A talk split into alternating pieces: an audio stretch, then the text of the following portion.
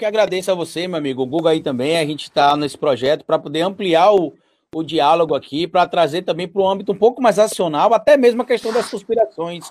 Que toda vez que a gente fala em conspiração, parece algo surreal, ideia que anon, e na verdade não. Existem conspirações que elas são práticas, são evidentes.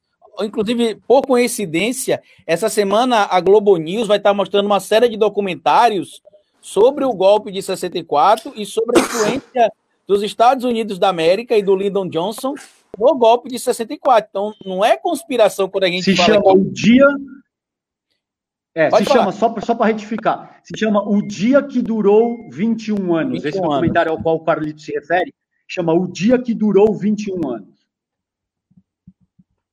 E tem aquele filme também lá, o, o, o, o, o ano que meus pais saíram de casa, acho que esse é o nome, que mostra também mais ou menos de uma perspectiva diferente essa questão. Tem, tem, vários, tem vários conteúdos que a gente consegue ver. Tem outro, tem um documentário também da Travessia, que fala sobre a questão também do, do da transição ali do, do, do, do governo do Jango. Então, o que a gente precisa entender nesse momento é que a gente tem que tentar produzir conteúdo sempre de forma racional, porque realmente a gente está naquela linha tênue ali, é, César, entre a conspiração maluca e a conspiração racional. Aquela que a gente sabe que existe, que é palpável. Então, é, é isso que a gente tem de, de, de deixar bem categorizado para o público. Porque quando a gente fala sobre a base ideológica bolsonarista, que vem lá com, com teoria que vacina mata, teoria de reptiliano, terra plana, isso aí é o, é o cúmulo das teorias de conspirações.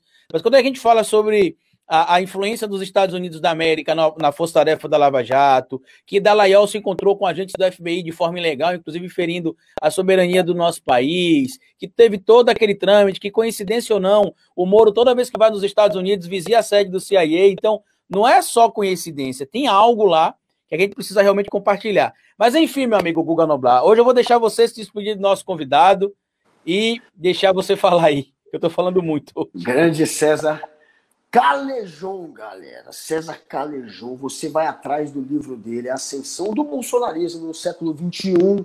Se você quiser entender melhor o momento que a gente está vivendo, recomendo. Aqui o livro ele está colocando ali para vocês verem a capa. Muito maneiro. E, pô, muito bom bate-papo. O César ajuda também lá no meu canal.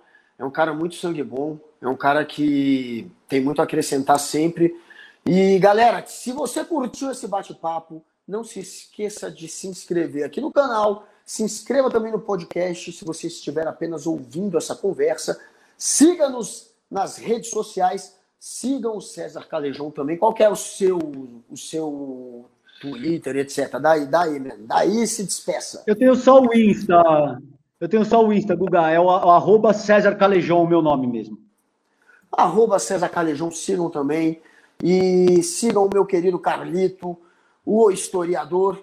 Eu também estou aí nas redes, galera, tentando passar um pouco de informação também, né? Tentando bater de frente aí com o bolsonarismo. Afinal de contas, quem informa, independente de você ser um cientista, um professor, um jornalista, um historiador, se você lida com a informação, você é inimigo hoje desse governo que só é. consegue é, conquistar a massa deles né, a partir da desinformação. Então você vira um inimigo se você lida com a informação dessa turma. Calejão, obrigado de novo, mano.